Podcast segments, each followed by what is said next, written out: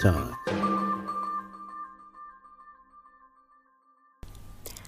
Hallo und herzlich willkommen bei Teamtime, deinem Podcast für langfristige Freude an der Zusammenarbeit und nachhaltigen Kundenfokus trotz stetigen Wandel.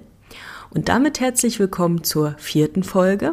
Und in dieser vierten Folge soll es um Systeme gehen, denn ein Team ist ein System.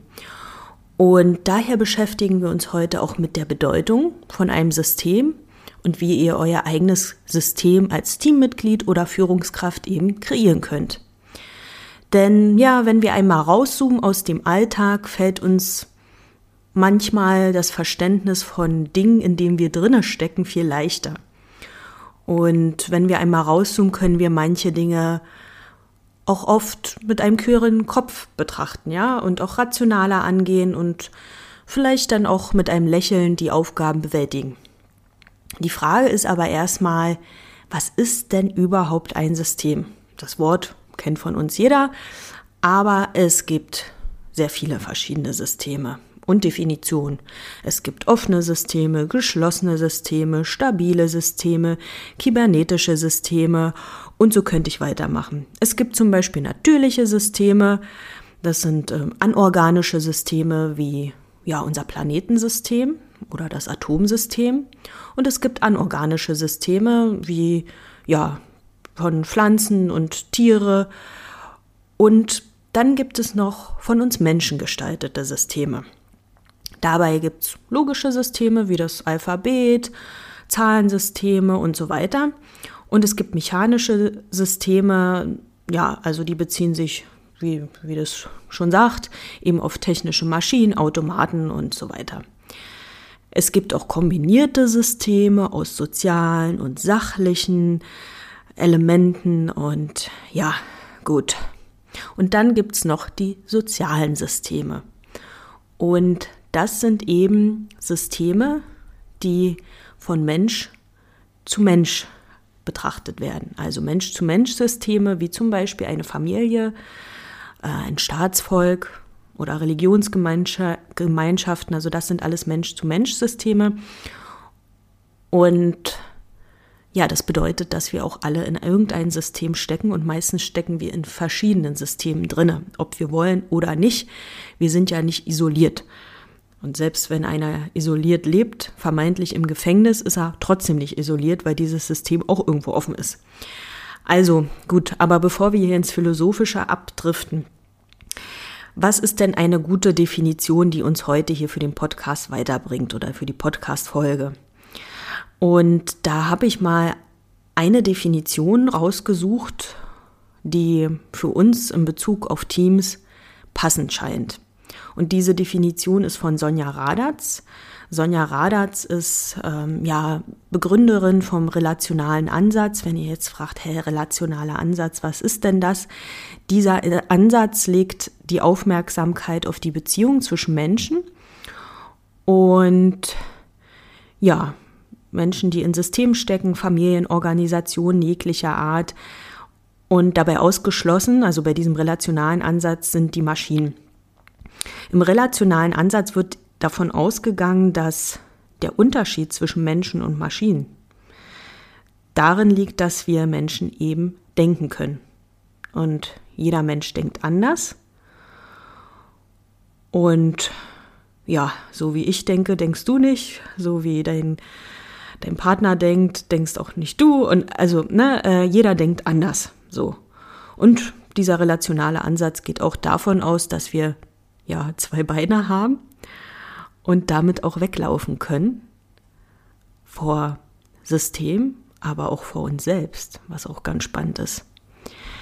Ja, weil es gibt nicht die Wirklichkeit und die Objektivität liegt auch im Auge des Betrachters. Und Sonja Radat sagt da, die Wirklichkeit entsteht in der Beziehung, die wir zwischen uns und der jeweiligen Umwelt aufbauen. Und wie wir diese Umwelt aufbauen und auch das System im Team, das liegt in unserer Hand. Und nun aber noch eine andere Definition, die eben ja für uns jetzt passt. Und zwar sagt Sonja Radatz, ein System ist ein Konstrukt aus Beziehungen, Strukturen, Regeln, aus Kommunikation und aus Handlung von Menschen, die ein System bilden und dieses eben erzeugen. Mal so grob gesagt. Aber schön und gut, ne? Also ich mag Definition, weil sie eine Basis schaffen, aber oft denkt man sich jetzt, na und was mache ich denn da draus? Und was bedeutet das für dich als Teammitglied? Für dich als Teammitglied bedeutet das, dass du aktiv die Rahmenbedingungen mitgestaltest und damit eben auch dein System und dein Team mit kreierst. Und ja, wenn du jetzt sagst, äh, ich soll jetzt hier Regeln mitgestalten und die Kommunikationsart kann ich gar nicht, ist alles vorgegeben. Ja, also wenn du nicht aktiv mitgestalten darfst, dann ist es vielleicht gut so für dich, weil du sagst, ach nee, du, also damit habe ich ja nun gar keine Lust, mich zu beschäftigen. Ich mache hier meinen Job, ich mache meine Aufgaben und es ist passt alles so für mich. Dann ist ja alles fein. Aber wenn du sagst, ja, eigentlich die Regeln, die wir uns gesetzt haben, sind Nonsens, dienen auch nicht dem Kunden und dienen auch nicht unserem Teamgefüge, dann wäre es mal an der Zeit, dass du ein Gespräch mit deiner Führungskraft suchst. Und was bedeutet das für dich wiederum als Führungskraft? Als Führungskraft hast du die Aufgabe, die Strukturen pragmatisch und effizient zu gestalten. Und zwar so, dass sie ja dem Kunden dienen, also euer Ziel auch erfüllen. Und euer Ziel wird ja wohl darin liegen, den Kunden auch glücklich zu stellen. Aber deine Aufgabe liegt auch darin, zu gleichermaßen das Teamgefüge zu unterstützen, weil das ja ein Wechselspiel ist. Also ist es auch wichtig zu schauen, welche Regeln gibt ihr euch als Team. Und dabei darf der Kunde auch nicht außer Acht gelassen werden. Also zum Beispiel, nehmen wir mal das Beispiel Service Level Agreements. Was braucht ein Kunde da bei euch? Ja, also braucht er 24 Stunden Service? Braucht ihr da also Schichtdiensten? weil das der Kunde eben erwartet. Dann müsst ihr das vielleicht in den Regeln mit einbeziehen, weil das Ganze ist ja nun auch kein Wunschkonzert, sondern es soll ja eine sinnvolle Basis an Regeln darstellen, die ja aber auch für euch verständlich sind. Ne? Also wenn jetzt ein Schichtdienst eingeführt wird und ihr dann sagt, naja, aber in der Nacht ruft ja gar keiner an, hat noch nie ein Kunde angerufen, dann ist es vielleicht wirklich Nonsens. Gut, für dich als Teammitglied, wenn du sagst, da ruft keiner an und ich, ich krieg hier noch ähm, einen Zuschlag, ist eigentlich super. Ja, aber aus Unternehmenssicht wäre das auch wieder nicht gut, denn das ist rausgeschmissenes Geld.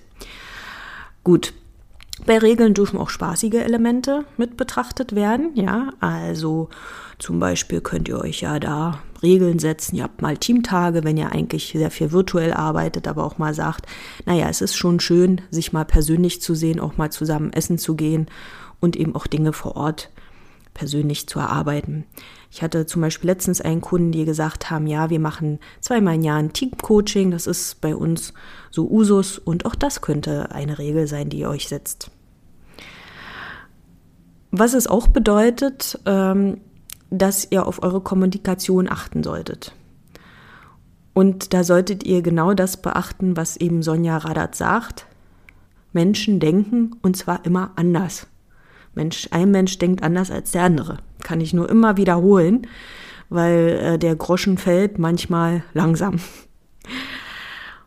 Und was es auch noch bedeutet, als Teammitglied solltest du aktiv werden und ein Interesse daran haben, dein System und damit dein Team mitzugestalten und dabei deine Führungskraft auch zu unterstützen.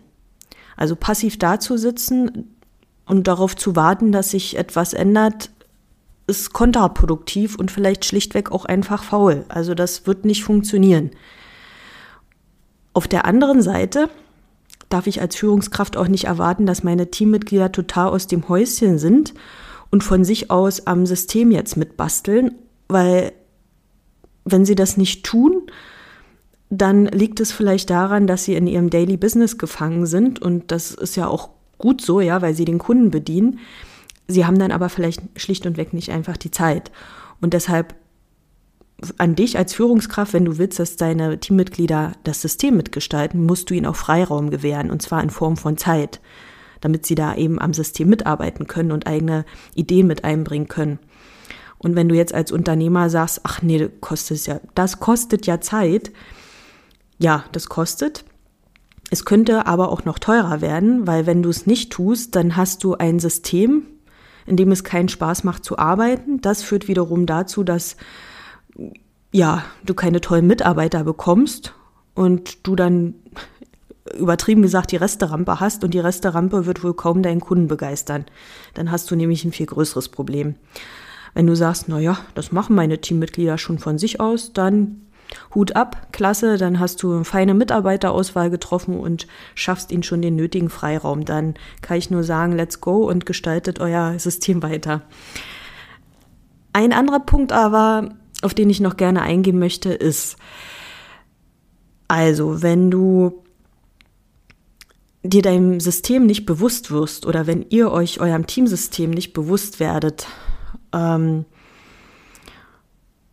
dann kann sich eben, wie gesagt, auch nichts verändern. Und wenn du als Teammitglied sagst, ja, die Regeln passen nicht und ja, du kannst das System aber nur bedingt ändern und du darfst das auch nicht, dann hast du die Pflicht, das System zu verlassen und nicht einfach passiv dazusitzen. Also das kannst du auch machen, dann bleibst du in deiner Komfortzone, Komfortzone. Aber im Prinzip hast du dann die Pflicht, das System zu verlassen, wenn du sagst, ich passe hier nicht rein weil vielleicht fühlen sich die anderen darin wohl und vielleicht hältst du das System einfach auf. Und wenn die anderen sich auch nicht wohl darin fühlen, dann ist es auch ihre Pflicht zu handeln. Entweder ihr handelt dann zusammen und gestaltet um oder das System muss verlassen werden. Kann ich nur als Tipp mitgeben. Und wenn du schon öfter irgendwie das Unternehmen gewechselt hast und immer wieder merkst, ey, überall sind die gleichen Probleme. Dann liegt es vielleicht auch an dir, dass du immer wieder das gleiche System wählst. Oder, harte Wahrheit, du bist so unreflektiert, dass du, ja, deine Fehler noch nicht entdeckt hast. Oder warum du vielleicht nicht ins System immer wieder nicht reinpasst. Und vielleicht ist es auch kein Fehler, vielleicht willst du auch in gar kein System passen. Das ist aber ja ein anderer Punkt. Hierbei hilft übrigens Coaching. Darauf möchte ich jetzt nicht weiter eingehen. Ja, was ist noch zu System zu sagen? Ja, ihr benötigt im Team vielleicht auch Zeit, weil Veränderungen in Systemen einzuführen und bei euch im Team einzuführen, kann sehr viel Geduld verlangen. Wenn ihr ein Startup seid, dann seid ihr vielleicht ein bisschen dynamischer, ein bisschen zackiger unterwegs, da könnt ihr schnell Änderungen umsetzen. Aber vor allen Dingen in großen Unternehmen müsst ihr Geduld haben als Teammitglied, als Führungskraft, weil es dort ja viele verschiedene Rahmenbedingungen gibt, die ihr dann erstmal umkrempeln müsst. Und es gibt ja auch viele verschiedene Systeme in einem Unternehmen, ja, also verschiedene Abteilungen. Und diese einzelnen Abteilungen umzumünzen, das ist eine große Geduldsprobe. Interessant ist ja übrigens auch, dass oft Systeme in Unternehmen sich gegenseitig, ich sage mal, bekriegen. Und das ist nicht im Sinne des Unternehmens und auch nicht im Sinne des Kunden. Und da haben die Führungskräfte von den einzelnen Systemen und auch die Teammitglieder die Pflicht, ja, da für den Kunden und auch für das Unternehmen zu arbeiten und mal rauszuzoomen und zu sagen, ey, was machen wir denn hier eigentlich? Wir wollen doch zusammenarbeiten. Und da müssen Führungskräfte auch mal ihr Ego beiseite legen, generell sollten Führungskräfte ihr Ego beiseite legen, weil ja, die Rolle der Führungskraft ist, ich sage mal, eine Nebensache. Die Hauptsache ist ja der Kunde oder die Kundin. Und da sich deine Teammitglieder um die Hauptsache kümmern oder da du dich als Teammitglied um die Hauptsache kümmerst, muss deine Führungskraft oder du als Führungskraft eben einen guten Job machen und deine Teammitglieder fördern, sie lenken und ihnen aber auch Freihand geben. Das ist ein schön schwieriger Job, kann ich nur sagen. Und ja, an euch Führungskräfte vielleicht nochmal, ja, der Hinweis, schöpft Freude aus den Erfolgen eures Teams und nicht aus dem eigenen Titel. Also der Titel ist Nebensache. Und ich habe auch noch ein schönes Zitat gelesen von Berti Vogts. Berti Vogts. Wenn jeder Spieler 10% von seinem Ego an das Team abgibt, haben wir einen Spieler mehr auf dem Feld. Ja, wenn das mal nicht dazu aufruft, das Ego beiseite zu legen, oder? Ja, abschließend möchte ich euch einfach nochmal Mut zusprechen, egal ob du Teammitglied bist oder ob du Führungskraft bist. Hab den Mut, Veränderungen anzustoßen, Dinge anzusprechen und hab auch den Mut, Dinge auszuprobieren im Team, um eben Verbesserungen anzustoßen. Aber habt auch den Mut, Dinge wieder zurückzurollen, wenn das alte besser funktioniert hat. Also es ist so ein kleines Spiel, was ihr betreiben könnt. Habt also auf jeden Fall Mut, euer System anzuschauen und es auch aktiv zu verändern. Im Sinne von eurem Unternehmen, im Sinne von euren Kunden, im Sinne von eurem Team. Und damit verabschiede ich mich heute und würde mich sehr freuen, wenn ihr eine Bewertung da lasst oder den Podcast auch abonniert, damit ihr auch die nächste Folge nicht verpasst, wenn es wieder heißt, It's Team Time Baby.